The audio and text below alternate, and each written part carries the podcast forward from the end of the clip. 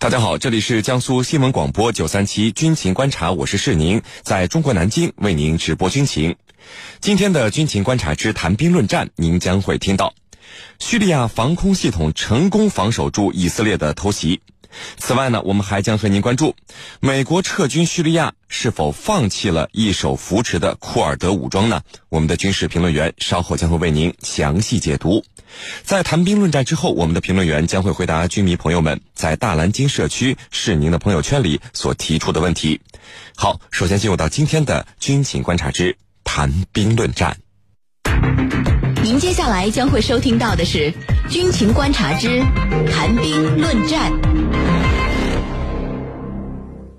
好的，那今天的军情观察之谈兵论战，我们邀请到的两位军事评论员分别是军事专家陈汉平教授和军事专家袁周副教授。好的，我们来看到今天的第一条消息，就在美国正式签署从叙利亚撤军命令后不到二十四小时，二十五号呢，以色列空军以演习为借口，对叙利亚首都大马士革突然发起大规模的导弹袭击。这次叙利亚防空系统表现优异，将大多数导弹给击落了。整个空袭中呢，只有三名叙利亚军人受伤，一个弹药库受损。以色列空军为何会突然对叙利亚首都大马士革发起空袭？叙利亚防空系统这次的表现为何会如此的优异呢？我们和您一起来关注到这个消息。袁教授。以色列空军呢，这次是以演习为名对叙利亚发起突然袭击的，计划模拟在奈拜提耶和图法赫区上空空域发起打击，而且呢是在入侵了黎巴嫩空域以后发起的袭击。呃，问题来了。以色列空军宣称模拟攻击的是奈拜提耶和图法赫区，那么这里现在是谁的地盘？此外呢，以色列现在为什么都喜欢从黎巴嫩的领空来攻击叙利亚呢？给我们来分析一下。好的，呃，以色列此次宣称的他模拟攻击的魁拜提耶和图法赫区啊，呃，均是和叙利亚接壤的地区。那么其中呢，呃，魁拜提耶是黎巴嫩南部的省份，位于以色列。黎巴嫩、叙利亚三国交界之处，那么以色列军队啊，经常从过这个地方越过黎以边界，打击黎巴嫩真主党武装和巴勒斯坦哈马斯武装。呃，图法赫区呢，则是位于加沙北部地区，呃，同样和黎巴嫩、叙利亚、以色列三国交界。那么对于这两个地区的控制力，呃，以色列实际上明显是强于呃黎黎巴嫩和叙利亚两国的，所以以色列也是呃经常随心所欲的把这两个地方当做。现自己的实际控制的地盘来进行军事演习，呃，至于说以色列为什么喜欢从黎巴嫩的领空呢攻击叙利亚？呃，在我看来啊，呃，主要有以下几个方面的原因。首先呢，它是便于攻击的。那么借道黎巴嫩攻击叙利亚，那么距离上，呃，特别是距离叙利亚中心区域，呃，你像呃这个它是比较近的，是比较容易呃实现实施它的攻击计划的。其次呢。就是可以出其不意。那么，为了掩饰其空袭叙利亚的真实企图，以色列空军啊，往往先沿着它的呃海岸线向北飞行，然后途中突然转道进入黎巴嫩领空，而后呢，对叙利亚境内的目标发动突然袭击。第三呢，就是他还是担心呃叙利亚境内的防空导弹对自己的战斗机构成威胁。那么目前我们知道，呃，叙利亚已经装备了六个营的 S 三百防空导弹。如果说直接进入叙利亚领空很容易遭到 S 三百的拦截，而在叙利亚领空之外，从黎巴嫩的领空发动攻击，呃，可以减少这种危险。第四呢，就是伊朗在叙利亚境内的目标，呃，是他主要的袭击对象。那么从黎巴嫩呃领空进入呃袭击，实际上实际上对这个呃伊朗的目标的袭击的目的啊是比较明显的，因为以色列。呃，从黎巴嫩借道攻击伊朗的军事目标啊，距离比较近。伊朗的军事目标主要是集中在呃和黎巴嫩接壤的叙利亚中部和南部地区。啊，是您，陈教授，呃，美国撤军命令，您看啊，签署不到二十四小时，以色列空军就空袭叙利亚首都，而且以色列方面还是和以往一样，没有给出任何理由。那么，对于以色列的这种行为，您觉得？有哪些原因促使以色列这次空袭了叙利亚首都呢？我觉得啊，有这几个方面的原因。呃，首先呢，就是这是在美军撤离叙利亚之后，啊，以色列所做出的第一次反应。那么这里头，我觉得以色列他要表明一个立场，这个立场是什么呢？尽管美国人撤离了，你们不要误判，我呢依然会对这一地区呢，这个采取一种打压的态势。那么第二个呢，就是针对伊朗。那么针对伊朗，也就是说要告诉伊朗，你在叙利亚境内的所有的目标都是我的打击的对象，就是告诉伊朗不要再继续在叙利亚境内扶持一些。这个反以的这个武装，比如说黎巴嫩真主党，或者把其他的军事装备设置在叙利亚的境内。那么，如果说你继续这样做，那我以色列没有任何讨价还价的空间。那么第三个，他要达到的目的，就是这一次袭击事件，他是在这个俄罗斯帮助叙利亚军方升级了 S 三零零之后首次军事行动。刚才你讲到的 S 三零零表现优异，拦截了大部分以色列的莱西的导弹。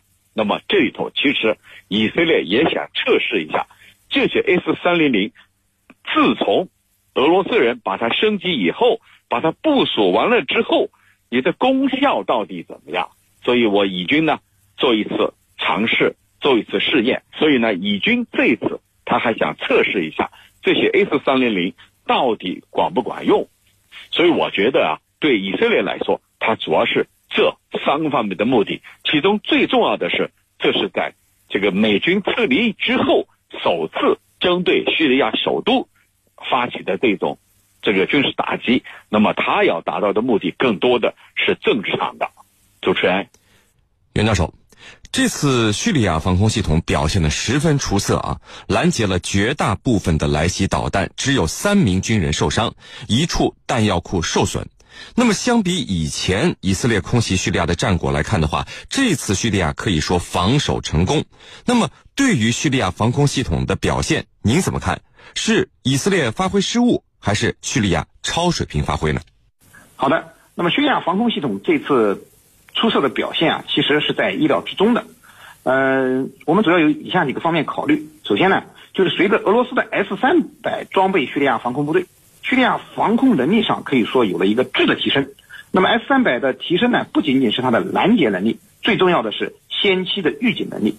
呃，防空导弹系统的作用发挥，它首先就依赖于预警能力的高低。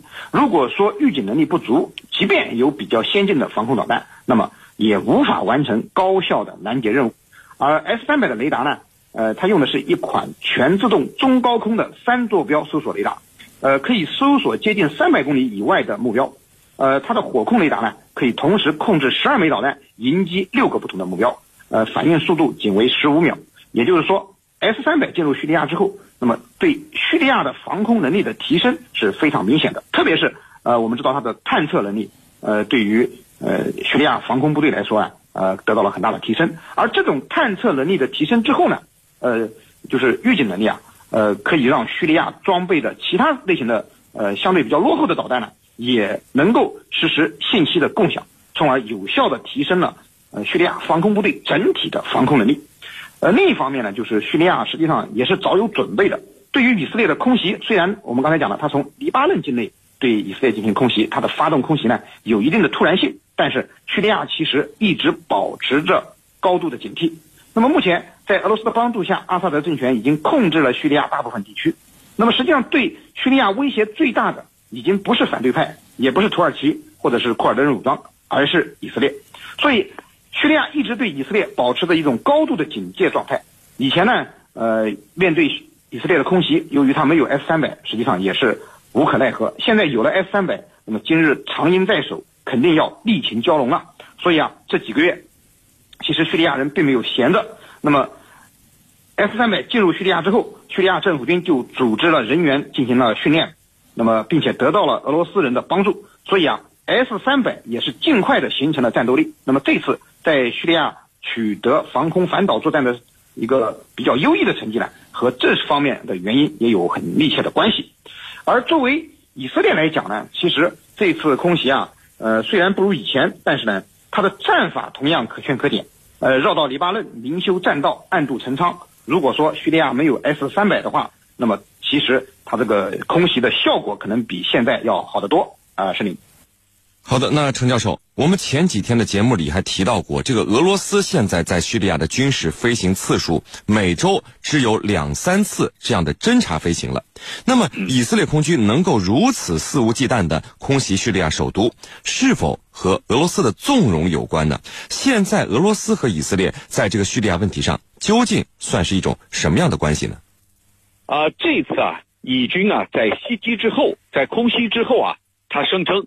他所要打击的目标不是俄罗斯军队，也不是叙利亚军队，那么到底是指谁呢？很清楚了，就是叙利亚境内仍然驻扎的伊朗的军事目标和这个军事人员。